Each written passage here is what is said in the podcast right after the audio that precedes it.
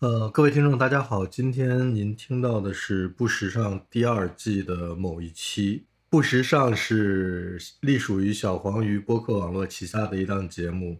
小黄鱼播客网络还有其他的节目，比如说《博物志》、蒙台、傻利和哈利波特。大家好，我是大黄。啊，我是灰灰。大家好，大家好，我是小红的替身小猪。好呀，好呀，今天我们请到小猪来录节目。呃，我们今天录什么呢？录优衣库。这是我们上一期就经常经常 Q 的一个点，我们总说这一季录一下优衣库，录一下优衣库，今天终于开始录了。呃，先说小猪为什么来，是因为小红觉得他自己根本不买优衣库，所以把你推上来了，是吗？呃，我觉得对他可能怎么说呢？呃，买优衣库买的比较少吧，但我呢有觉得有时候我是买，怎么说？我的 fashion sense 是从优衣库这边开始培养的。通过买了很多优衣库，了解了很多东西，然后再买类似款式的更贵的品牌，然后发现了一些区别，就这样慢慢慢慢的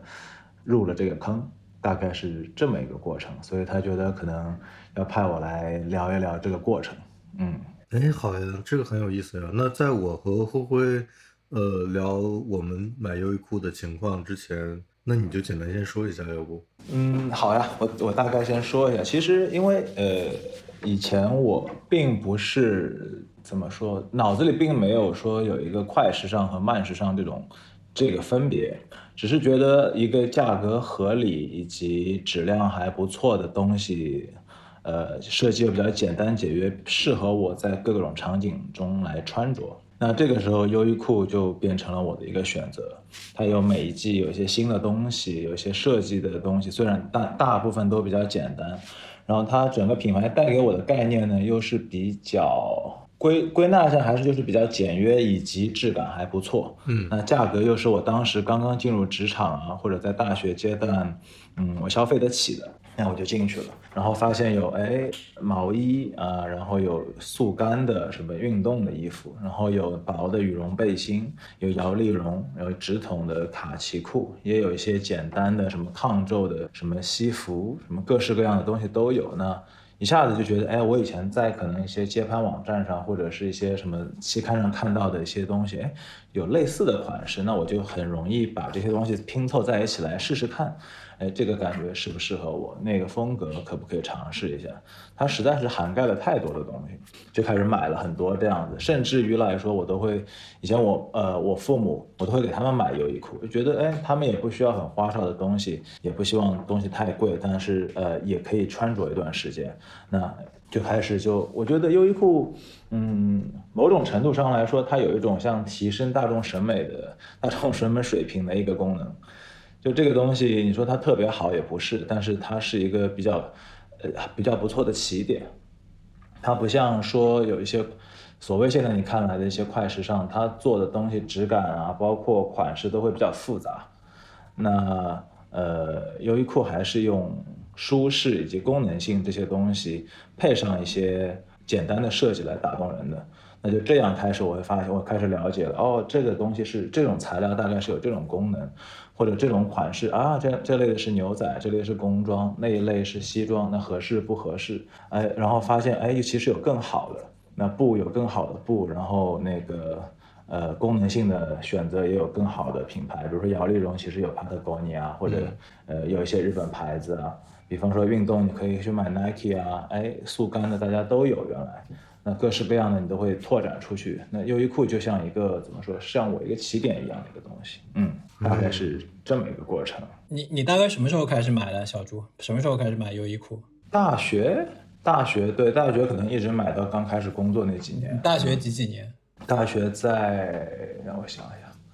零零六零五，嗯啊，二零零六零五年，嗯，那挺早的。嗯，就开始就看就会买到这些东西。那优衣库当时给大大部分我身边人的感觉就是这东西很 boring，就很简单。但是我一直喜欢就是简单大色块的东西放在一起穿，就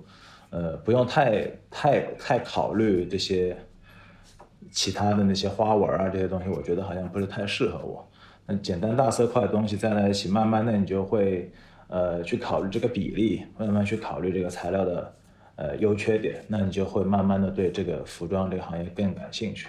这是我的怎么说一个变化的一个过程。嗯，我我刚才我刚才问小朱什么时候买，因为就是优衣库对我来说有有两个阶段，就是它变得让我比较喜欢或者让我产生认可和好感，其实是在他二零一零年的时候重新回上海吧，就是开了南京西路那个那个那个旗舰店，就这对我就颠覆了我以前对他的认识。我记得优衣库以前很早的时候来过上海，我不忘记是我小学还是初中的时候，反正在南京路有一个店，那时候就感觉是一个土土的一个日本牌子，对设计陈列和现在是完全不一样，质量也不行，就是跟跟现在我们对优衣库的理解不一样。那时候对优衣库觉得它就是跟班尼路什么的差不多的一个牌子，那时候也没有快时尚之类的之类的词。然后这个牌子离开了中国一段时间，一零年的时候他又回来了，在南京西路开了一个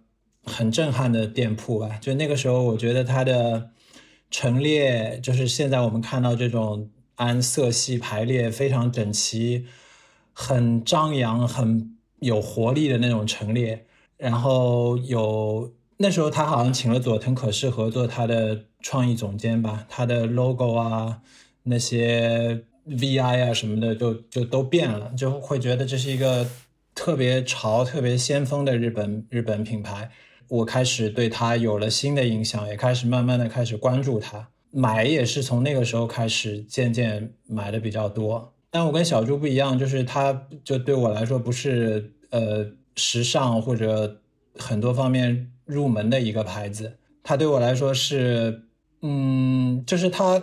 它让我知道了，就是这个价位的衣服可以做到这种水准，这是我我以前不敢想象的。但是我从来没觉得它时髦，就是它的它的优点对我来说就是不时髦，就是就是普通。就我不希望我跟小猪一样，不希望他做的很花哨。当然，我之前买优衣库的时候，还会买那个像跟 Undercover 合作的、跟 JJ 合作的那些款式。但现在他在做合作款的时候，我反倒对那些东西不太感冒了，因为我觉得 JJ 做的太时髦，太就你一眼就看出来是优衣库和 JJ 合作的这个系列。我反倒有点不太愿意去穿这样的优衣库，就由于某种程度上来说，他现在再去和这些所谓的知名的顶级设计师合作，是他一个 branding 的一个行为了嘛？是，也许，嗯，也许，也许，也许是我我我们的变化，就是也许我现在因为我可以买得起加 J 了，或者我可以够得到那些所谓知名设计师，我反倒不愿意去买优衣库跟他们合作的款。就优衣库对我来说，它吸引我的就是那些普普通通、没有个性的。就像他老板自己说，他说优衣库是是服装的零件。他说你你怎么搭配是消费者自己的自由。他他希望做成一个，我觉得这个概念挺酷的。他说他是零件，是那种没有个性的普通服饰，但是你可以把它搭配的特别潮、特别特别时尚。哎呀，太好了！你们知道吗？我今天。我为了今天录节目，第一次在录不时尚的时候准备了张手卡。你们两个差不多已经聊干了。你们两个已经差不多把我手卡上今天要说的这些点，简单的都说了一下。我所以下我们现在下班了，对，已经下班了，太神奇了。那个，我为什么准备还准备了个手卡呢？因为我呃录节目之前紧急读了一下他的那个创始人。呃，我看一下，叫他的创始人叫刘刘景正，他们那本一败呃什么一败一胜九败，我整个把它读完了，用两天时间。嗯，呃，我先说一下小朱刚才说那个，呃，慧慧刚才说那个事情，就是他在上海先开店，呃，然后他的那个店售卖的商品是那样的，后来再开的时候是那样的，这样让慧慧产生了一个。对于这个牌子的认知的一个改变的这样一个过程，那非常正确，就是灰灰的这个主观感受非常正确，因为他就是在那十年，差不多千禧年之后那十年，呃，做出了一个很重要的改变。的公司，因为他之前他一直九十年代卖的是很多，他一开始是是把那些他觉得，呃，这么说也不对，就是一开他的一个概念是什么呢？就是他要卖那种。很简单的、很普通的衣服，但是质量又很好，这是他贯始终贯彻的一个概念。但是他一开始他只是开了一个这样的大卖场，在日本有的大卖场大卖场是甚至开在郊区，呃，然后他在国外，比如英国，比如美国，买很多符合他概念的衣服回来，在这些大卖场里面卖，逐渐逐渐的往里面添加一些自己设计生产，或者是呃一按照这些版型来直接复制的一些产品。然后在东南亚，在中国找制造商这样，呃，这个期间可能就是或者这个时间稍往后一点，就是小灰灰刚才说的，你进他店里会觉得，哎，好像就是个大卖场的样子，是是是这个期间，他是逐渐逐渐的开始完全为为了他的这个理念，就是，呃，其实刚才辉辉说那句特别好，就是这个价位的衣服能做能把质量和设计做到这个程度，他就是为了贯彻这个东西，所以他后来逐渐的就把控经销的各个环节和生产的各个环节，把这些东西全变成完全由自己生产和控制。我商店里卖的也完全是自己的优衣库的这个品牌的商品。那直到这个时候，他再来上海的时候，就是灰灰刚才说的那个情况，就他有一个公司概念的改变。从一个平台变成一个品牌了。他之前的 slogan 都特别严肃，叫民主和自由。你知道优衣库那个优就是呃 universal 吗？就是普遍的意思。我觉得这个这个事情特别有意思。unique unique 就是不不同的独独一 unique clothing 吧，叫 warehouse 吧，它好像那个那个全全称。一开始好像，哎，好像是叫一个什么 warehouse，嗯，对对对，它这个它这个它这个有呃 unique 是两个英文还是几个英文的缩写，呃拼到一起的。对，这是个他自己造的词。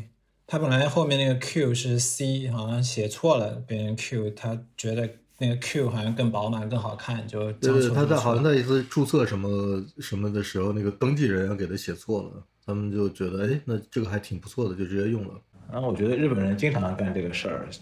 然后没事儿把自己字母一个 C 什么换成一个 K，然后觉得嗯这样看起来更帅一点，然后这个品牌就是 K 开头的。所以，本来都能假名就搞得乱七八糟的。Capital 是不是也是这样？C 改成 K。对，类似这样的品牌挺多的。然后接着接着灰灰刚才说那个优衣库就是以这个价位能做这样品质的服装这个点，我之前读过一篇国外的算是精品男士服装网站的文章，那篇文章讲的大概的内容是说。它是针对优衣库制作的那个美丽奴毛羊毛的那个针织衫，嗯那个毛衣，嗯，这一件毛衣可能国内的售价是三九九、四九九，类似大概就三四百块这个价位。嗯，那英国其实有一个呃比较好的传统的那个针织品牌叫 John Smalley。嗯，那个可能一件同样是美丽奴的毛衣，可能要卖到小两千人民币。当时就说，他就开始讨论了，大家，那这个两千块的和三四百块人民币的，呃，价格的东西差在哪儿呢？嗯然后，当然，他的写作这篇文章的采访的立场是，他是站在喜欢更贵的东西的那人一边来帮他剖析优衣库和这个东西的差别在哪儿。嗯他就找了英国当地的四五个呃业内的从业者来分析优衣库这件这件这件衣服，最后发现什么呢？就是几点吧，一个是呃英国人是可能用的更真材实料一点，他比方说我选羊毛，我就要选纤维更长的，然后直径呢可能更统一，所以在你的身上的那个触感是更顺滑的。然后呢，整件衣服的重量呢，它也相对控制的比较好，因为它纤维比较长，然后不用就拿很多短纤维的东西织在一起，带来这个密实感。嗯然后呃，所以它的成本单价比较高，然后再加上一些它有各种 fit 跟各种那个领型的这个设计，大概是这么一件衣服。但优衣库呢，它的选择的羊毛纤维没有那么长，嗯，那它为了让这个衣服看起来更密实呢，它选择了 要首先要拿更多的原材料，它织在一起，它才可以让这个衣服看起来不那么透光。那短纤维的绒会在身上造造成皮肤有些。呃，怎么说刺刺痒感吧，就有些有些接触有些粗糙的那种感觉。那优衣库怎么解决呢？当然这是非官方的，呃，没有官方回答过回答这个问题。他们内他们自己几个人觉得优衣库在那个呃衣服的表面涂了一层有点像油一样的那样的东西，因为你摸起来那个衣服特别滑。嗯，甚至于划过那个两三千块一件的那个美丽奴的衣服，他觉得他涂了一点点这个东西，但是最后他自己也无法，呃，说服人们一定要去买那个三千块两三千一件的，因为觉得说这个性价比之间的差异实在是太大了。嗯嗯，就同得到的效果可能是类似，因为优衣库的衣服会稍微重一点，但是它的触感也不差。你只能说可能它使用的原材料没有这么好，以及它有一些呃 fit 是比较现代的。那那些英国的传统品牌有一些可能更复古一点、更 heritage 一点的领型啊、廓形啊，那只有从这几个点来说服人们花出五倍、六倍的价格去买那件更贵的衣服。从这样来看，我觉得优衣库真的很厉害。真的是特别厉害，在那个产品供应链以及供应呃那个技术的生产的品质这方面的控制，实在是太厉害了。嗯，对的，我就我我我这我问这么一个问题吧，就是因为我觉得进优衣库买东西有一种不用思考和放心的心态，就我不用担心质量会有问题，或者我我不也我也不用担心它价格会。过高，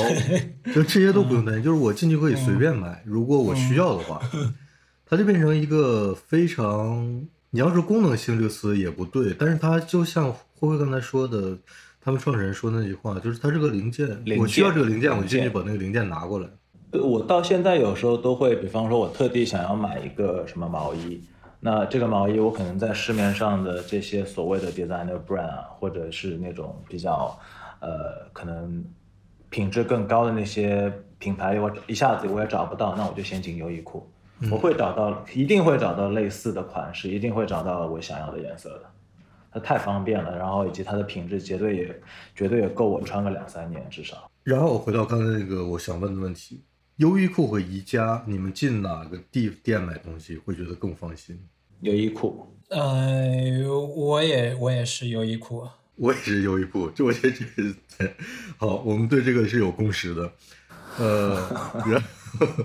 就是，但宜家也是让我放心的。我没有，就是你要要要硬要比的话，就是优衣库。我我跟你说，我我因为我刚才在想，为什么说优衣库让我们更放心的另外一个问题，我觉得可能就是审美。因为你放心，肯定有一些点嘛，比如价格，我会不会被在价格上有买到。那个性性价比不合适的东西，这是放心的一个点。另外一个就是品质，是不是这个品质会好，或者这个品质会，我我还是跟价格挂钩的，就性价比会不会高。另外一个就是审美，就是因为宜家里有很多，它有的时候会为了追求一些装饰效果，有的时候会为了规避和某些已经成名的家具去设计元素的对，去去去规避这个复制和和呃。临摹的嫌疑，反正不管怎么说吧，他会给自己的一些设计做一些奇怪的改变。但是因为优衣库永远在做基本款、基本款、基本款，你基本上不会对它的审美产生担忧，或者说你也不在乎它会在审美上做一些什么样的变化。我我我不知道这么说是不是合适的。我觉得优衣库对我觉得优衣库它做的事情是，它把下面的基础所谓地基打得非常扎实，这就是刚才说的这个零件这个概念打得非常的扎实，让大家都觉得 OK，我这个基础款我做的已经做到极致了，性价比的极致，然后各方面审美、颜色选择什么都有。之后呢，它开始现在慢慢的构筑一些所谓的精神上的东西，包括一些设计师的联名，包括他把。呃，原来 Pop Pie 的那个主编木下夏号请来做自己的 In House，然后包括把他把那个呃 Christopher Lemire 请来做自己的 In House，然后现在开始出那个 Life Wear 的那个杂志，然后每一期有很多 editorial 的东西，然后插插播的软文的广告，这些东西就是很奇怪，因为 Pam 为什么不聊，小红为什么不聊这个东西？因为他怎么说他？关注优衣库也比较少，所以他对这个转变的感受不深。那我就像我刚才说的，我是从什么都不太了解，我就简单的这个东西适合我开始穿，穿到现在，可能我会多更多对更多文化类的品牌、文化品牌的故事啊，都开始感兴趣。看了以后，我还是没有办法完全把自己的注意力从优衣库上移开，因为它也不断的有这样的。我觉得不能说是 fashion 的事件嘛，但是就是这个度它掌握的很好。就让你很舒服的阅读了这些东西，然后以及你的注意力还在上上面。那这一期他有采访什么那个村上春树，之前几期还有采访一个呃写我们所谓呃怎么说有有本书叫中大陆的叫元素牛仔，然后在呃台湾的一本叫阳风阳风和魂，然后它的原名叫阿 m e t o l a 它是从一个片假名平假名翻过来的。我们已经我们已经在节目里提这个书提 了好几次啊啊！是我们第一次没把这个 OK 片假名读出来。它它是它是 American tradition 嘛，它就是 Am 这全了前前半段 Amatola，然后那个作者他也采访了，就是他会拿很多怎么说比较深的、比较深深入浅出的方式来讲很多他自己服饰的东西，所以你会觉得。真的是一个也很用心的一个品牌，在做这样的事情，并不是所有的商业品牌可以做得到的。嗯，我我问一个问题啊，他现在确实跟很多设计师合作，有的时候会甚至会跟一些，呃，本来他的牌子就价格高到离谱的设计师合作。你们两个会感兴趣吗？会想去买吗？但是灰灰刚才已经说了一点了，就是他对这个是看法是不不太一样的，就就反而不更喜欢优衣库那些普普通的款式。呃，小朱呢？呃，我怎么说？我可能会感兴趣，但我未必会买。我基本上不会买。我的原因是这样，就是优衣库它在我看来，它做的最好的点，也就是刚才说的，就是它能在这个价格上把衣服的质量和设计控制在这个水准，这是一个非常惊人的事情，这是一个令人不可思议的事情。但是呢，如果它的价格不是这个价格，它变成两倍、三倍的价格。我觉得就完全是另外一件事了。那现在他跟设计师合作，就出现了一个有点吊诡的事情，就是虽然你可能设计是这个设计师做的，呃，可能面料的选择也是这个设计师做的，但是通过优衣库的这个成本控制和它的一些概念的执行，这些合作款虽然是合作款，但是它还是打引号的优衣库，就是它的它的价格因为控制的很低，所以它的。它的面料可能像类似款式的和那个设计师本人牌子的相比，它的面料会差很多。然后细节上的我可能也不一定是堆砌了，但一般情况下它也不是堆砌，可能就是一些小细节的处理。因为生产成本的考虑，它也会有一些变化。就是在我看来，我如果想买这个设计师的东西，我可能还是倾向于去买它原汁原味的东西。所以有的时候优衣库的这个合作的方式，我就觉得。就是我也很迷惑，就是确实很他很成功，因为每次他是他这个合作款推出的时候，都我我印象中应该都是很快就抢光了，对吧？不不一定，现在不一定，现在不一定了，是吧？对，现在好像就 COS 那个合作被抢光，然后加 J 啊什么的，加 J 这次卖的不错，好像秋冬秋冬我看都很多人排队啊，就有一部分款是迅速那个卖完了，嗯。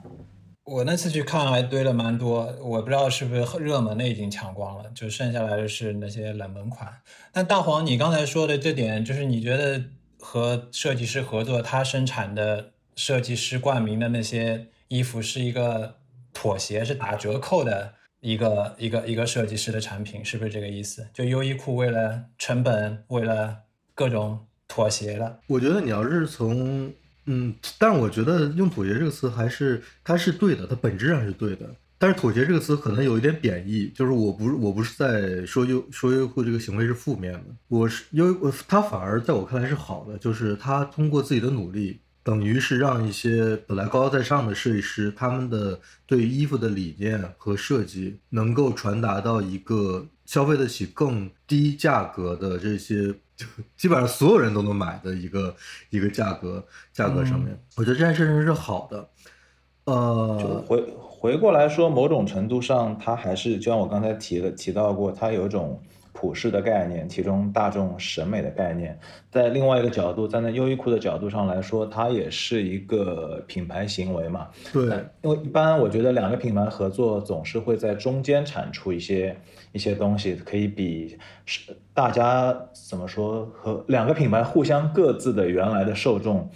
以外，能吸引到一部分的人群的注意力，这是合作的目的嘛？嗯，但是我觉得优衣库，但我觉得优衣库做到了一点，就是他跟任何一个设计师或者品其他的品牌合作，嗯，他是把对方那些他需要的东西吸纳到自己的生产结构里面，嗯，做出来的还是优衣库的东西。我觉得这个是一件非常神奇的事情。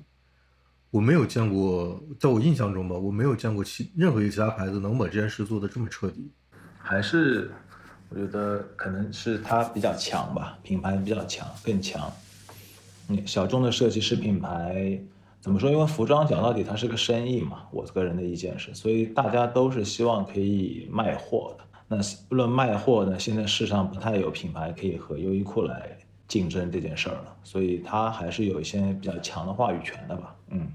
对，包括他对那些设计师的一些理念做的减法也好，做的普世的一些变化也好，我、嗯我觉得都是好的，因为本来的那些设计可能就像就是它就是就是不是那么普遍的，不是普遍的审美嗯能够接受的，他可能会针对某一些呃就喜欢这个设计师风格的人，他会很喜欢，但优衣库就把它。嗯把它做到了，说，哎，我做一些，我们商量一下，做一些这样的改变，这样能有更多的人可以接受你的设计风格。我觉得这都是很好的，只不过是对我来说，呃，那我可能如果是真的喜欢这个设计师的话，我还是更倾向于去买他自己的东西。我觉得这个这个，但是这个是这件事情是不矛盾的。优衣库的这个事情，我觉得是很好的，只不过是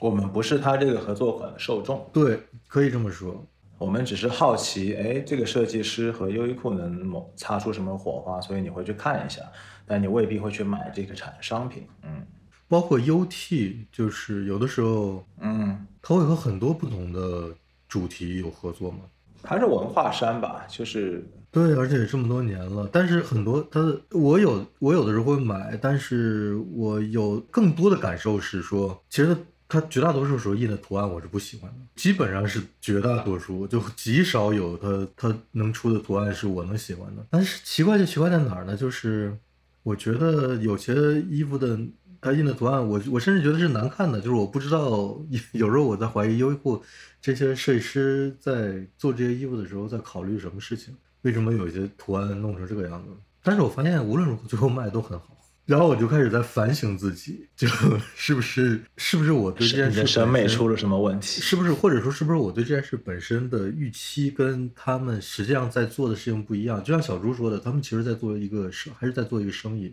无论如何，他们是想销售更多的东西出去，所以他们给我比我更清楚所有人什么好，卖？对所有人加在一起什么好卖。他还是要做绝大多数人的生意嘛。对，我觉得这个很有意思。这为什么反过来说，为什么他这个生意原来他做服装零件这件生意，他的服装做的没有性格，做的零件做的零件化，这个生意是个好的生意，因为他怎么说，他没有库存啊。服装生意最害怕的是库存啊，嗯，但他这个款今年卖完，明年还卖啊，所有的款都是 carry over，所有的款所有的颜色明年可以重新上一遍。哎，这也是我所以之前想问的一个问题，就是他真的，啊因为我我我观察的不是那么仔细，不是说所有吧，我所有所有是太绝对了，可能有非常多的款都是 carry over，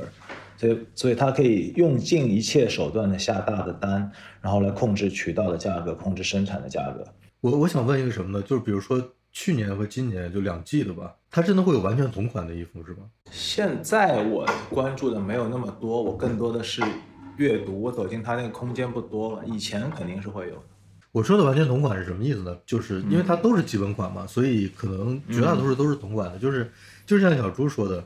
呃，他比如今年的库存，我如果没卖完的话，我是下一季可以完全原样摆在架上继续卖的嘛。这个因为其实这件事情在一般的品牌上是是不成立的，不可信的，对是不不可行的行的。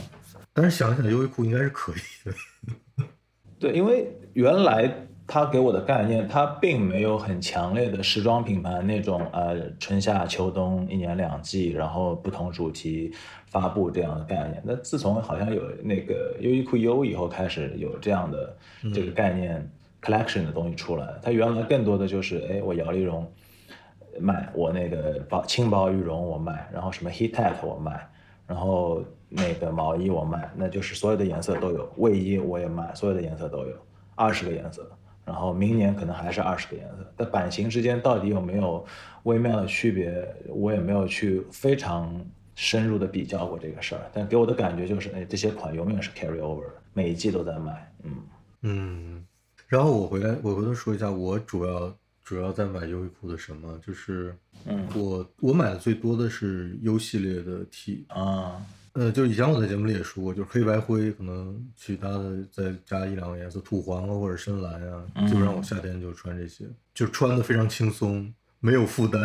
我觉得这个，因为它是易耗品，T 恤衫这个东西真的是个易耗品，你可能穿了一季两季，它洗洗就真的就不太行了。你买五百块、八百块的洗出来也不行。然后我身边还有一部分朋友买的最多的是他那个 Heattech 的保暖内衣，嗯，对，觉得也舒服，然后价格也比较合适。但因为我是没有穿过那个衣服，我不知道它跟棉毛衫，我们传统的 棉毛衫的区别在哪儿。嗯，我也没穿过，因为因为。我这年一直待在德国嘛，德国这边冬天不会冷的，需要刻意去为了保暖这件事情做一些什么样的准备？我我之前一直穿，之后我发现了 Smart Wool 之后就把它抛弃了，因为 Smart Wool 确实比它好，但这个确实很便宜。我现在就是冬天跑步的时候，可能里面内衣会穿它，Smart Wool 可能太热了，就这个对对我对我来说是个折中。就平时我会穿 Smart Wool。T-Tech 也是我之前买的比较多的衣服，可能我们几个人都是买它的基本款。我想问一下，你们如果现在要买一件外套，你比如要买一件夹克衫，你会考虑去优衣库选吗？我不不会，袜子会。哎，所以你看，所以你看，我们其实都在买它基本款里的基本款。那我想问你，为什么不会去优衣库选一件夹克衫？嗯，就你对它的不满在哪里？我我先说我的理由吧，因为我录录节目之前思考这个问题，思考过很久。就是我我刚才也说了，我主要是买 U 系列的 T，嗯，它的其他的东西，不管是 U 系列的好，其他系列也好，最基本的那些款式也好，我知道它没有问题，价格也很好，但是我就是有点买不下手。呃，我觉得最主要的问题就是，那还要说回来另外一件事，就是刚才。呃，小猪和灰灰，你们两个都大概提到了一些它的面料的问题，比如摇粒绒啊，比如这些。嗯，它现在因为它能全程把控自己的这个生产线了，所以它能够在面料上做出一些非常精彩的处理。比如说，把本来很贵的面料，它都把成本控制的很低，也能生产出质量很好的。像刚才小朱提到那个例子，还有它能够做一些完全新的创新的面料，在市面上本来没有的，这个就很像一个科技公司。他就在这个基础上做一一些面料出来，然后用这个面料做的所有很多款式的衣服再往外卖，这个思路就非常的神神奇了。这不是一个普通的服装公司的思路，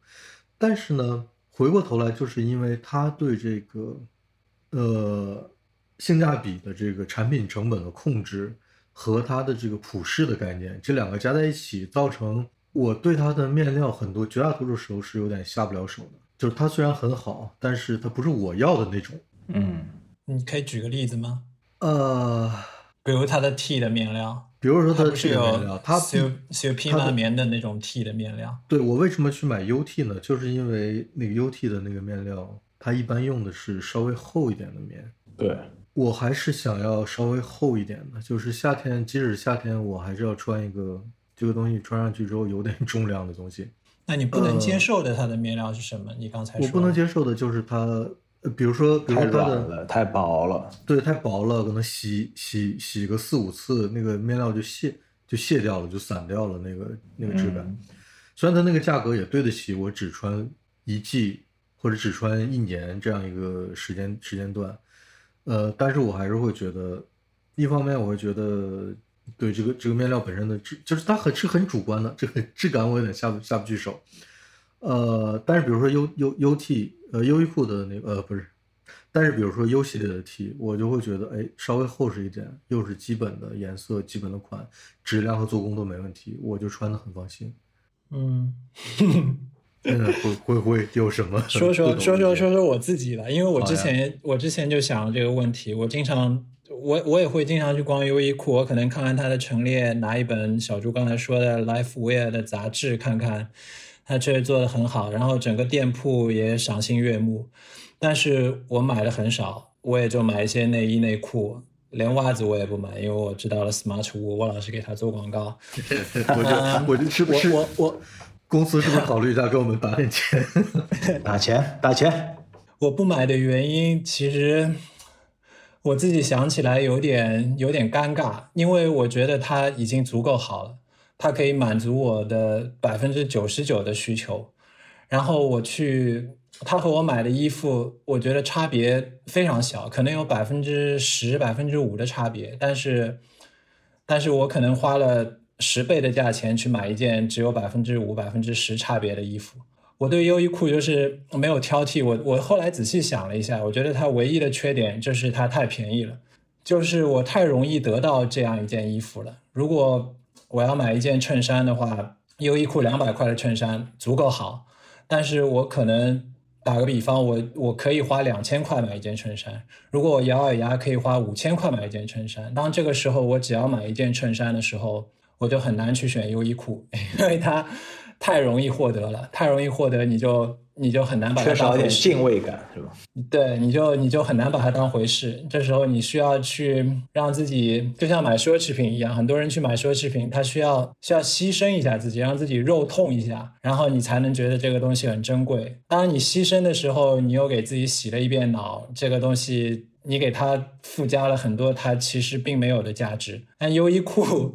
它的价值就就没有太多的幻想，可能也有一些我们觉得它是。日本的，就是它的基本款很靠谱，这里面也有一些幻想，但是相比那些奢侈品、那些小众品牌来说，它的幻觉要少很多。就是我们其实很多时候买的是不是一个幻觉？我去 优衣库逛的时候，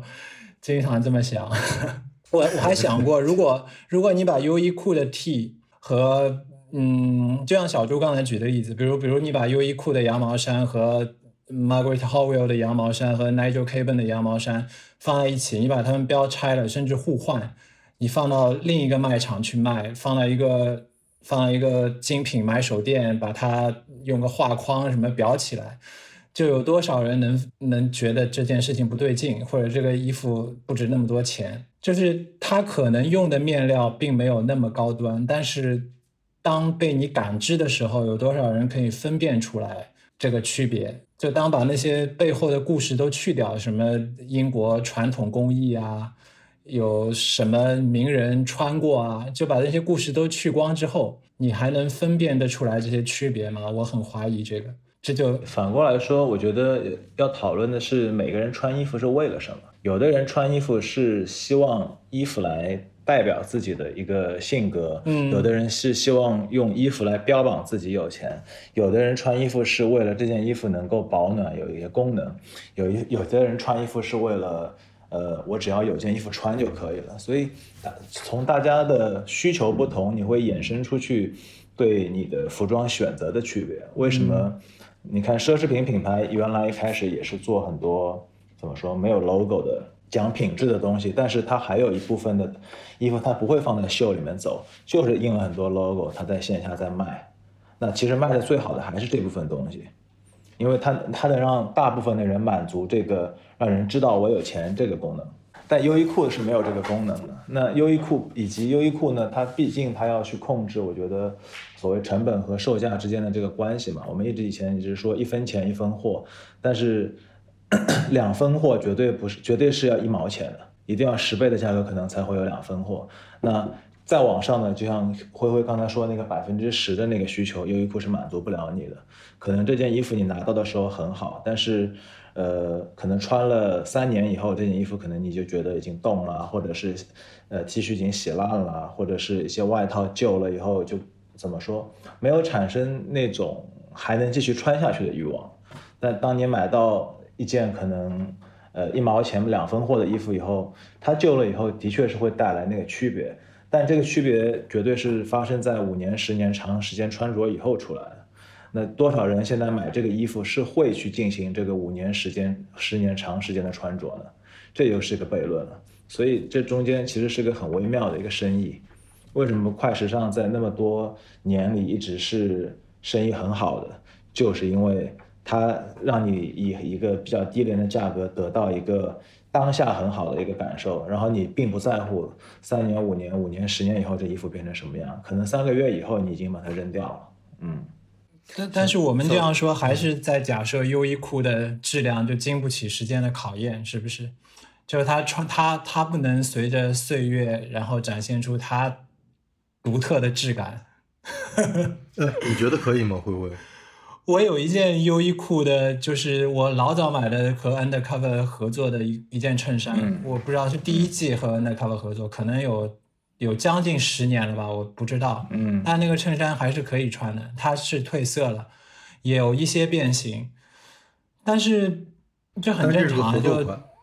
对对，但它就是优衣库生产的嘛，它合作款并不会质量特别好，它就是优衣库的品质，优衣库的正常品质。就我刚才很后怕的就是我说到，就是他们之间有百分之十的区别，百分之五的区别，这百分之十里面还有多少 是物理性的，多少是幻觉？最后的区别到底是怎么样？对，这个是很有意思的一件事情，就是我们为了这百分之十的区别，却支付了百分之九十的价格。我我之前还想过一个，就是我不买优衣库是不是因为它太普通、太容易撞衫这件事情？后来我发现这也是不成立的，因为我发现马路上。撞什么加拿大鹅的，撞 LV 的，实在是比比皆是。你甚至不知道对对方穿的是不是优衣库。那优衣库太普通了，太融入环境了，你完全不会感受到你跟另一个人撞衫，对吧？这是他他的一个。大优点或者大缺点，嗯，我我我再说一个我为我我我再说一个我为什么有的时候买不下优衣库的原因，比如说我之前录节目的时候我说过，我这两年一直在穿那个 Too Good 的衬衫，呃，我大概说过的几个优点，比如面料是我喜欢的，那个密度和就包括质感，然后就是它的大身很大，袖子很细，这种这种这种这种我穿起来会我自己觉得很舒服，呃，但但是我呢。会给我爸爸买优衣库的衬衫，这个区别不是说我给老人家买便宜的东西和我自己穿贵的东西，是因为你看我刚才描述的那个衬衫，我喜欢的点，嗯，它不是优衣库追求的，优衣库并不追求一个你喜欢什么。我我今天一直在说个所有人，就是我们把这个所有人当成一个一个概念，就是优衣库的衬衫会目标是所有人，所以他会取一个。他认为最合适的值。当我要给我爸爸买衣服的时候，因为我没有办法了解到他特别特别具体的那些需需求，所以我觉得优衣库恰好是合适的。就是我这应该是因为适合所有人，所以它，呃，既可能适合我，也可能适合你。所以我我买我我我是能可能下得去手买的。就是我能不能买一个脱裤的衬衫给我爸呢？就是我不知道他穿起来是什么样的，他喜不喜欢。但是优衣库的穿应该是没问题的，就是这两个一个的一个区别，我觉得这个也是很重要的。就是我我刚才说的那个这两个衬衫之间可能版型上的区别、面料上的区别，可能也就是灰灰说的那百分之一、百分之十的区别里面的，嗯，一部分。但是其实我们的 恰恰只是要那百分之十。但但你知道大黄有意思的是什么吗？就是我我之前我觉得我我我需我也不是。我我也是有我的个性，就是优衣库太普通了，我可能追求一些东西是优衣库给不到我的，所以我会去买一些小众一点的、稍微贵一点的牌子。但是我越来越有点反过来了，就是就是我我我越来越觉得我追求的那些东西，或者我觉得自己特殊这这点里面幻觉的成分特别大。就是优衣库其实已经完全可以满足我了。我我总是觉得我大概有终有一天，我所有的衣服都会换成优衣库，或者它已经不在了一个类似的牌子。就是他们其实从本质上已经都能给到我了。你说的对，但是我觉得这恰恰就是一个人人生，对一个一个人的人生过程中对世界的理解。就是一开始我们会觉得相信一些理念和一些一些概念上的东西。或者迷信一些牌子，这我觉得这都是年轻人会做的事情。但是越来越，越来越到现在，我觉得慢慢就会觉得说，只要合适就行，只要这个东西是我需要的就没有问题。当然，这个需要是很多层面的啊，就是我会越来越无视的是优衣库还是这个还是那个，我还是要合适的。呃，就适合或者你的需求这件事情，其实是蛮微妙的。就还说回刚才那件毛衣，同样有，呃，优衣库的版本以及更贵的版本。那更贵的版本除了材料以外，它会在某一些怎么说？你说版型也好，领型也好，上体现出一些不一样的东西。但如果你是一个对服装怎么说很有怎么很热爱，喜欢去追求这些细节上变化的人，那优衣库就是满足不了你。我可能一个翻领，我就是一个更大、更复古的一个型。那你在你自己比较的穿衣体系里你就穿得进去。那一个小小的、很精致的一个现代的一个翻领，你就无法穿进你自己的那个体系里。你穿上以后就觉得自己可能像网络上的一些小鲜肉，你心里就不那么舒服。这个是一点。另外一点就我们在讲，优优衣库卖的还是更多的是所谓休闲男装嘛。那他出的那些西服，其实你说质量，它应该是没有什么太大的问题。但是它毕竟是一个机器，在一个大套的尺码里放码出来的一个东西，它和你所谓的量体定制的西服出来的感觉还是会有差别。当然，它的价格也有很大的差别。所以反反过来说，还是说你这些衣服你要穿到什么环境里去，以及你的诉求是什么。那就像我说的这个量体定制西服这一件事儿，我觉得优衣库就很难来满足你。不是说它完全做不到，只是说，呃，它无法去做那么精细的一个事儿。嗯嗯，我我很期待他能做成这种事。小朱，你看了他那个 LifeWear，好像是上一期，他不是介绍了一个，嗯，他在日本合资了一个整体叫什么一体成型的一个一个一个工厂。啊，就是就是关注。他现在在做那种女士毛衣，他店里已经有了，就是就是全整件衣服没有一条接缝，啊，就针完全是针织出来的，seamless 的，就对无缝的对，整件衣服没有没有一条接缝，然后就非常的流线型。就这个工艺，就在以前是要那种技术非常成熟的那种工匠才可以，要很费时才可以织出来的。就当然成本会非常高，但现在因为有了技术的进步，优衣库可以做出这样的衣服。当然，它现在还很少，就在我在店里就看到一个女装的针织衫，男装还是没有。但他未来他其实自己想做的，就像刘景珍他自己说，他优衣库是科技公司嘛，他他他嗯竞争对手是苹果，对吧？不是不是 Gap 这种公司。那他未来做出的衣服，如果能做出一体成型，如果它再能研发出可以根据你的不同体型来微妙调整的衣服，这是很有可能的。刚才那句话其实挺我挺我觉得挺好玩的，因为我在录今天录之前，我还在想我把优衣库跟什么东西放在一起。其实我更多的想到的就是苹果，我完全没有想到。那刘景正很成功 H H M 就是它，因为它之前有一些什么速干的那些衣服的广告，它会上面标。呃，虽然它标的那个值是比较理想的值，什么二十五度、百分之三十五的湿度，然后衣服可能过了一个小时以后，那件速干衣就完全干了。但是就是我觉得服装公司能做这样的事情挺有趣的，这就像一个 nerd 做的事情，而不会像是一个什么 fashion designer 做的一个事情。所以，我脑子里出来的就是一个科技公司的一个一个一个感觉。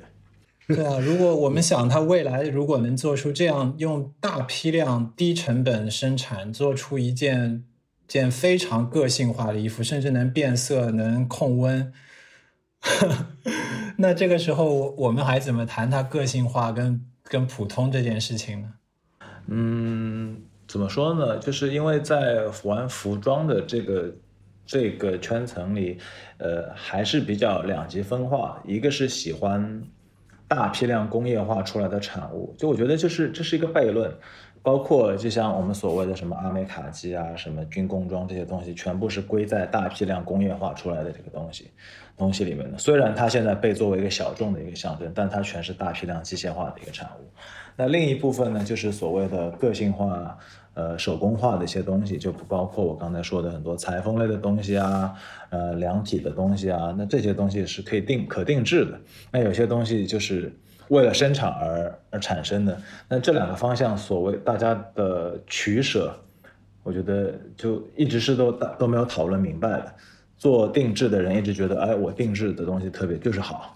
然后有的人觉得，哎，你定制的，其实你这个身材不需要定制，你为什么要去定制呢？那另外一个人就觉得，哎，我就纠结这零点三公分、零点五公分，然后我就纠结这个肩膀，我是要稍微宽一点，还是稍微窄一点点？我就是我今我今天定下去的东西，就是 exact 我想要的一个东西。那这中间就是我觉得就是一个很有趣的一个观点上的区别。你究竟是要追求那个极致的性价比，还是要追求那一点点的不一样？我我就很期待优衣库把这两件事情统一全做掉了解决了。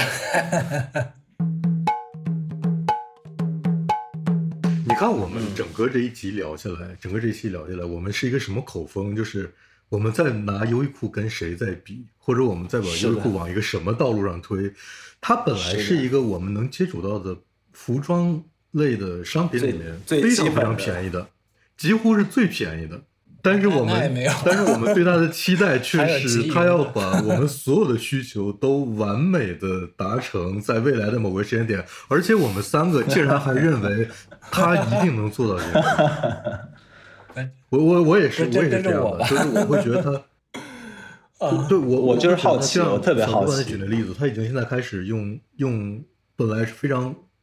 高高科技的那些生产手段来生产他这种。价位定的非常低的这些产品了，对，就像姚丽蓉以前是一个特别贵的衣服嘛，对，因为他和东丽合作了，然后把这个奢奢侈的面料拉到这么低的价钱。我觉得他未来一定会有一天能够做到，说你不是你不是想要自己要一些在衣服上的想法吗？我给你一个 app，或者到那个时间点可能都已经不是 app 了，然后你就想吧，我们直接就在后面给你生产出来。在我们基本款上有一些变化，或者加你想要的东西，或者做一些款型上的改变。面料你甚至都可以有五百个可以选，然后这个东西甚至我可以给你，你可以在店里看面料的小样，这是什么，记好编号，或者当时就可以选。最后两周或者一周，成型的东西寄到你家里面。我觉得这都这个公司甚至可以有一天做到这个程度，就他到那个时候，他可能真的就把针对所有人的需求。这个概念延伸到说，真的是对你每个人，而不是一个我定义的所有人。就就我我甚至我对他的期待都是这样的，这是一件很很神奇的事情。你看到那个时候会是另一种无聊，现在它是非常没个性的无聊。那那时候你可以充分个性化的到那种无聊。对，就是为什么我想要什么就有什么，我不要这样的世界。那这个这这个中间，这个中间还缺少了一个环节，就是说，呃，大众的审美是不是跟得上？因为如果你去买设计品牌，那有设计师，你卖买的是设计师的审美形成的产品；如果你去找裁缝，买的是裁缝的审美和他的技能形成的产品。那一切的东西如果都是照你你自己的想法来，那这件东西有没有办法形成一件能穿的东西？对大众的审美以及技能的要求是一个考验。嗯，我我我觉得审美的问题，就是我越来越觉得它，一是很难讲，二就是真的是真的是个人很主观。比如说，我们会经常说，呃，大众的审美是什么样，就好像似乎是说，似乎默认为，对我不是大众，我的审美一定比其他人要要好或者怎么样。但是我我几乎每天也不能说每天吧，但是我经常在反思这件事情，就是小众是不是好？对，然后我我真我真的。我这个想法就是对的吗？或者我认为这个好看，它就真的是好看的吗？我觉得这个好看只适用于我。我觉得你还是要相信一下自己，因为你 你的我是这么想的啊，我并不是说大众不好，因为呃，大众在我的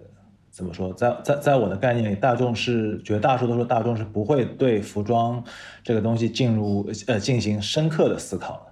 就这个体验这个东西，他们是不太会去归纳，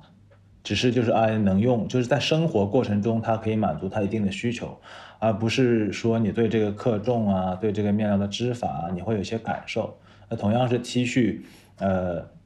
重磅的 T 恤和那个轻磅的 T 恤带来的感受，这是很明显的。那有些织法就是它织出来的 T 恤它比较粗糙，但是它的好处是它夏天出汗它不容易粘在身上。那这种触感是不是有人喜欢？就很多人都不知道这种触感的存在，所以就是，嗯，这个东西就是大大众是不会愿意花那么多的时间在这件事情上。所以你形成的这个审美以及这个过程是你自己思考以后的过程，我觉得还是要对自己的思考对有点信心。对，但是但是往往是说你在这个这个思考的路路上越走越远的时候，你你会在中间的很多点突然停下来，在想一个问题：说这件事真的这么有必要吗？或者说，我是不是想太多？是，我觉得会，我觉得会，每个人都会有这种这种这种这种经验，肯肯定会的，肯定会的。你你再往深处去引申这个话题，你就觉得，因为所谓大众的审美，就是它是被服装品牌教育的审美。但其实有很多事情上，你都是在被品牌教育，或者你在是在被一些普世的概念，或者是这呃机构在教育你。那你是不是要把所有的东西全部切开来看，去了解它的那个因果关系以后，你才做决定呢？那现在的生活，你是否可以做到这样的过程？有没有这个时间和精力做这个过程？如果你去细细。的想这件事儿以后，你就觉得好像生活无法进行了。哎，你看我们三个在聊优衣库，我们都不觉得它土，但优衣库 受到所谓大众最普遍的批评就是土嘛。对，大家不买它的原因就是土。会不会是说“土”这个词是吧？是，就是大家对它最普遍的批评就是土。我我恰恰有另外一个感受，就是我有时候很难买下去优衣库的东西，是因为我觉得。因为我太普通，所以，所以我得我我得 我得仔细考虑我穿什么才能让我自己觉得哎我舒服。就是就是我我反而觉得优衣库的那些特别基本款的东西，尤其是对身材要求很也不能说很高，它是普通的要求，但是我可能就 满满足不了。就是就是我反而觉得得特别洋气的人，这洋气我们打引号啊，就是特别洋气的人穿他才能特别放心的去买优衣库。我觉得还有一个点是说，就是你还是回到刚才我说的，你穿衣服是为了什么，以及你穿衣服的场合是什么。嗯，有句话叫 dress for occasion 嘛。那有的时候你穿衣服是为了让人看不见，你就是要穿普通的衣服。比方说你去一个工地进行拍摄、摄影的拍摄，你就是要穿黑色的东西，不要影响所有的人，让你自己隐形，你可能能得到你比较好的效果。或者说，在可能西方的穿衣的语境里面，都会说，如果是一个非常怎么说，像孔雀一样性格的人，都能看得出来你今天穿的是什么，那你今天打扮是失败的。就是在他们的语境里，是你要穿的又高级又低调，只有非常懂的人才能看懂，那才是厉害的。那个打扮，所以就是大家大家的那个初初衷好像都是有些不一样的。这里面就很悖论的是，就像大黄说，他上次我们聊的建筑师都爱穿黑色，你就感觉他是一个非常低调的人，但是他穿了一身黑就显得特别特别的高调。我 估计特别可怕，因为你在 你在所有的都社交场合，你说什么展览开幕，你只要看到一群像。是刚从葬礼上回来的一群人，这肯定是一群建筑师。就是这件事情是一件很可怕的事情，所有的人从头到脚都是黑的。这这，嗯，对就普通是一件很难的事情。我们如果搭一套优衣库，你你就搭最普通的衣服，就跟环境最融入的，丝毫嗯不引人注目，这是很难的事情。就太多的衣服可能是时尚，它是有很多的有很多的点，很多的元素，就会让你知道啊，你是为了这个原因买这件衣服，你为了这个花纹，为了这个纹理。但是如果你要穿一件一身，就感觉你找不到任何理由，你为什么要买它的衣服，是特别难的事情。我突然想问灰灰，你有买过优衣库的运动品类的东西吗？哎，我没，我很好奇，因为我没买它的原因是我已经有太多运动衣，我已经很久没买运动衣、运动裤了。我我也我也没买过，但他不是赞助那个那个德约科维奇是吗？就是那个现现在已经换成费德勒了。我都我都我都在什么年代？德德约科维奇回到了那个去到了那个拉科斯。嗯，更有网球文化的一个品牌。我我猜啊，这个东西是不会让我失望的，也不会让我惊喜。就是我我我很难想象一件运动衣还能还能做到爽到什么程度，或者这个惊喜是优衣库给我的，就我很难想象这点。但是我也很难想象优衣库做出来的一件衣运动衣会让我失望，我会运动的时候很闷很臭。我也很难想象，我会试一下。我觉得，嗯，我这个情况就是，我我这我这个我这个优衣库就是斯图加特有一家优衣库，但是呃品类非常不全，所以没有运动品类的东西。啊，我觉得我觉得他至少还是从运动员开始做这个事儿的，还是挺挺好的。因为像耐克这种品牌也是，就是你一定要有主流的那个运动场景以后。你才你的运动的服饰才能进行销售嘛。这故事是一定要是从上往下讲的。就是大家会觉得说，哎，运动员穿这个都可以，那我穿一定可以。对对，因为一定要有就就像耐耐克，耐克会花很多钱去赞助研发，为了这个运动员研发，然后赞助他比赛啊，怎么样？一方面它是一个宣传，另一方面也是说明他在这个领域里面的一些权威嘛。嗯，这就是这就是思路，我觉得这个思路对对于这个这个领域是对的。所以你们最近半年或者最近你们想买过的优衣库的产品是什么？呃，就上一次优系列书的时候又买了两件 T，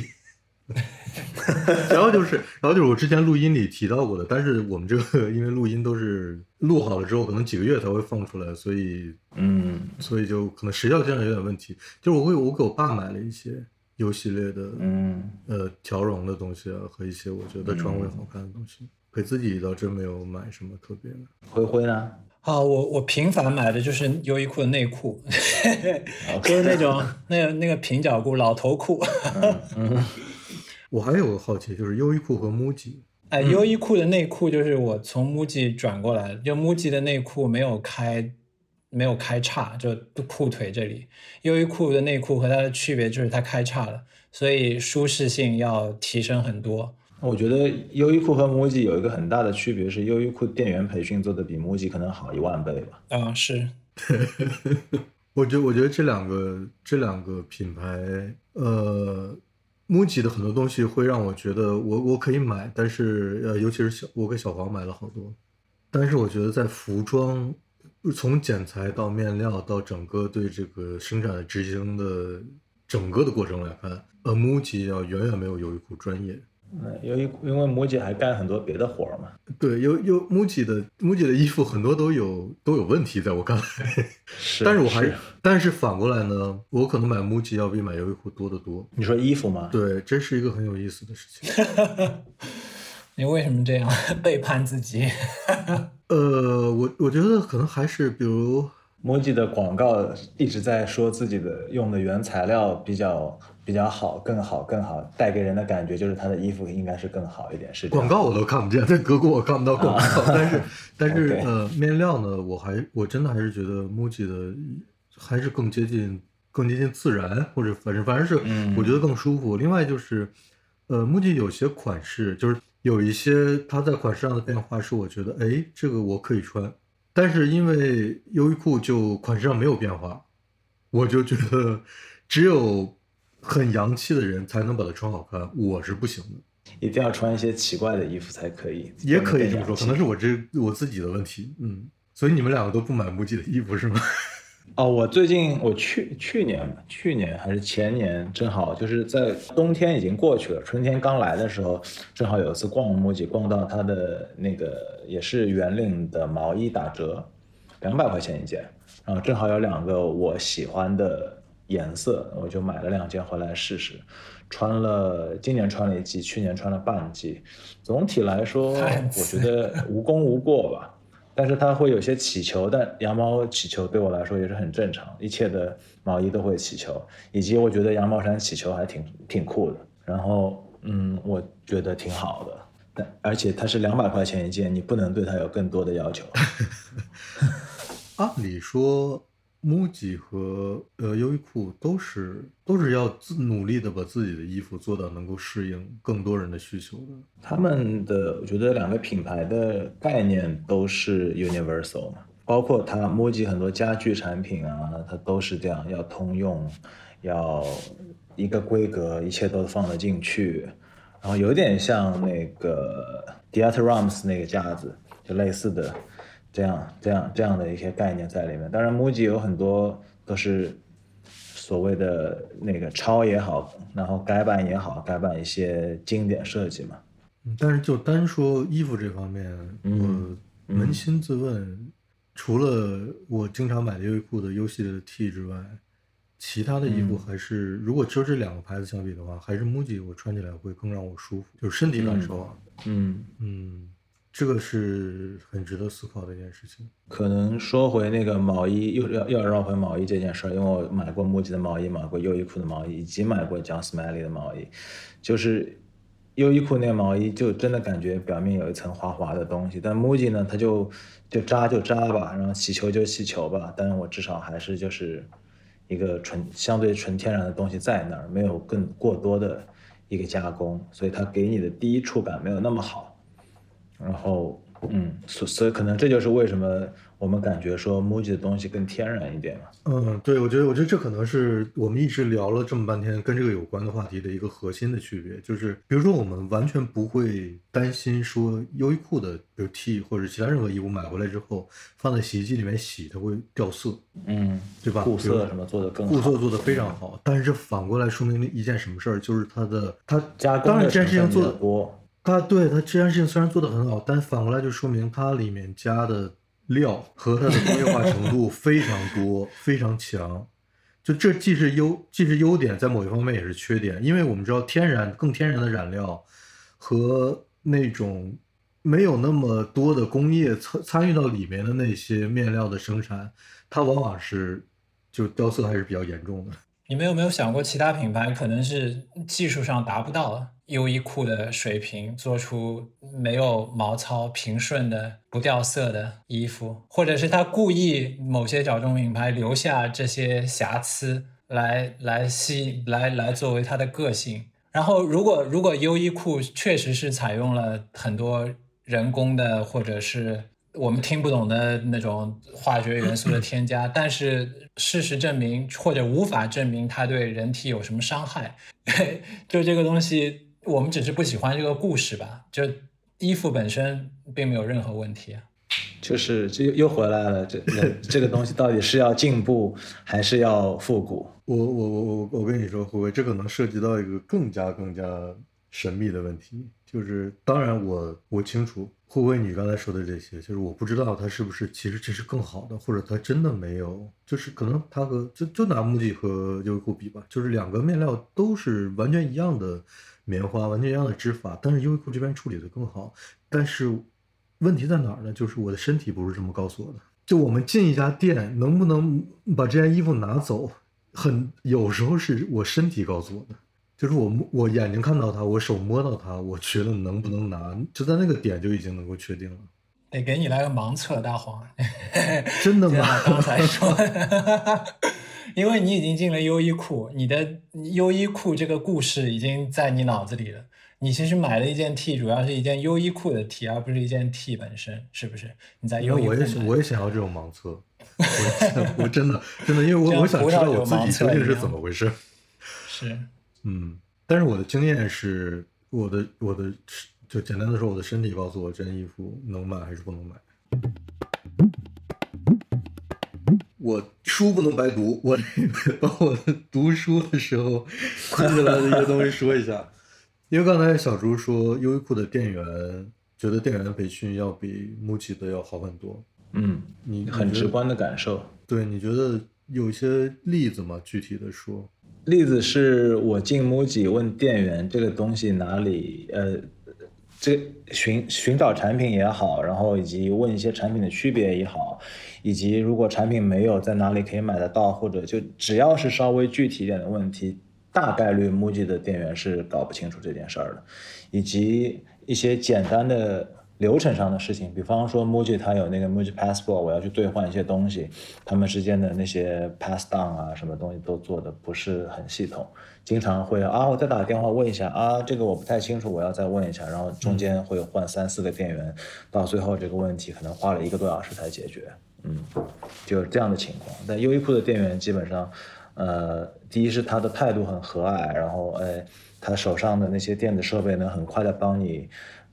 达到你找到你想要的东西，以及这些产品的大概的优缺点，它都可以告诉你。嗯，但是我觉得，呃，优衣库的对产品类的知识的培训，肯定要比 MUJI 的简单的多，因为 MUJI 的是卖的东西太多了，卖的东西太多了。嗯，呃，但是我觉得这两家店有个共同的优点，就是这个优衣库的这个创始人刘景正他所倡导的。就是你有没有印象？就是你去进这两家店之后，店员都不会打扰你，对吧？你会是是的。你迈进这两家店的时候，你会没有任何的心理负担，你你不会说进去之后会有一个人非常热情的凑过来问你需要什么帮助。是你今天不购物也不会很害羞、很不好意思。我觉得这个就很好，这是这是这个创始人他倡导的一个叫叫自助购物的概念，就他觉得店员只是来在需要你你需要帮助的时候过来告诉你，他才能出现。对你的问题是什么，其他的时间就是上货、摆东西、保持店里面的干净，做一些最基本的服务。我觉我觉得这个就对，因为这个这个在我比如比如德国的这些商店吧，还普遍处在我不能说的是哪个阶段更先进，但是很多时候就我我会犹豫要不要进去，因为我知道我进去之后会有人非常热情、非常礼貌、非常友好的过来问我 你需要什么帮助，我我也不知道我需要什么帮助。你反过来说，这样的服务呢，可能更有人情味一点，也社区的概念更多一点，community 的概念更多一点，因为店员店员也认识你，然后你和店家之间有一些连接，然后对一下他的产品啊好坏也能给一些反馈，就你们能聊天儿。啊，我觉得这，我觉得这又不一样。我觉得如果是如果是真的像你说的这种，就是店员也认识我，我倒愿意去和他聊两句，就是很熟的。啊，你说你说的是你走进一家新的店，突然一家新的店，上来，我走进一家我完全不认识的新的店，店员也跟我第一次见面，然后就跟我很热情的这样，我就觉得你问我需要什么帮助，我我的回答永远是我就就简单看看，你就自自己该干嘛干嘛去，就我也不知道我需要什么帮助，我现在只是要，只是我对这个世界好奇，我踏进了你们这家店。我我也是来想看看我需要什么帮助。对，我也是来寻求帮助的。这个就，因为我觉得这，无论是优衣库的这种，还是说问你需要什么帮助的这种，我觉得它都是一个培训体系下来的东西。就是我会觉得你过来问我需要什么帮助，你其实并不是真的想知道我需要什么想帮助我，对你只是想给我卖产品而已。对你，第一，你只是要销销售更多东西给别人；第二，就是你这套东西只是培训出来的，你不是真诚的在问我，所以我就有时候，是会有这样的问题，比方说，我前两天把我的汽车的胎压有一些问题，嗯然后我那天路过了一个街边的快修店，我想把车停进去问一下，他能不能帮我调整一下胎压。然后到直到走，他都没有问我收钱，我心里还担心我是不是要给他付钱，我是不是没有付钱。结果人家说啊，这个不用不用花钱。就你反过来说，就是如果人很上很热情的上来就问你这些事儿的时候，你会觉得哦，你是不是有一些什么目的？你是不是想要卖我什么东西？就有这种感觉是吗？嗯，对，我觉得都是综合的。就是我一方面我会觉得不真诚，另外就像你说的，你可能会觉得他有销售的目的在里面。这件事情就，嗯，我觉得优衣库和木吉就这方面做的就真的很好，让人没有压力的进行购物，这个距离感其实挺微妙的啊。对，把握的很好。如果他始终非常冷冰冰的站在边上看着你，你可能也觉得不舒服。那那又是另外一件事情，就是 对就是就是你进这两家店，你永远会看到店员在有事情忙。嗯，是的。然后店你一叫店员的，店员反应特别快，然后特别热情。对你有他有事情忙，他一直在忙，而且他忙的那些事情都是正确的，比如把衣服摆齐啊，你上一些架，嗯换一些东西啊，你就会觉得啊，这也是很真诚的，嗯因为他一直在做有意义的事情，然后他也没有假模假式的过来问我需要什么帮助，我觉得我觉得这个感受就很好。嗯另外一个就是我就是从书上读到的，就是那本《一胜九败》的书，我觉得这个是。嗯我觉得太对了的一个点，就是这个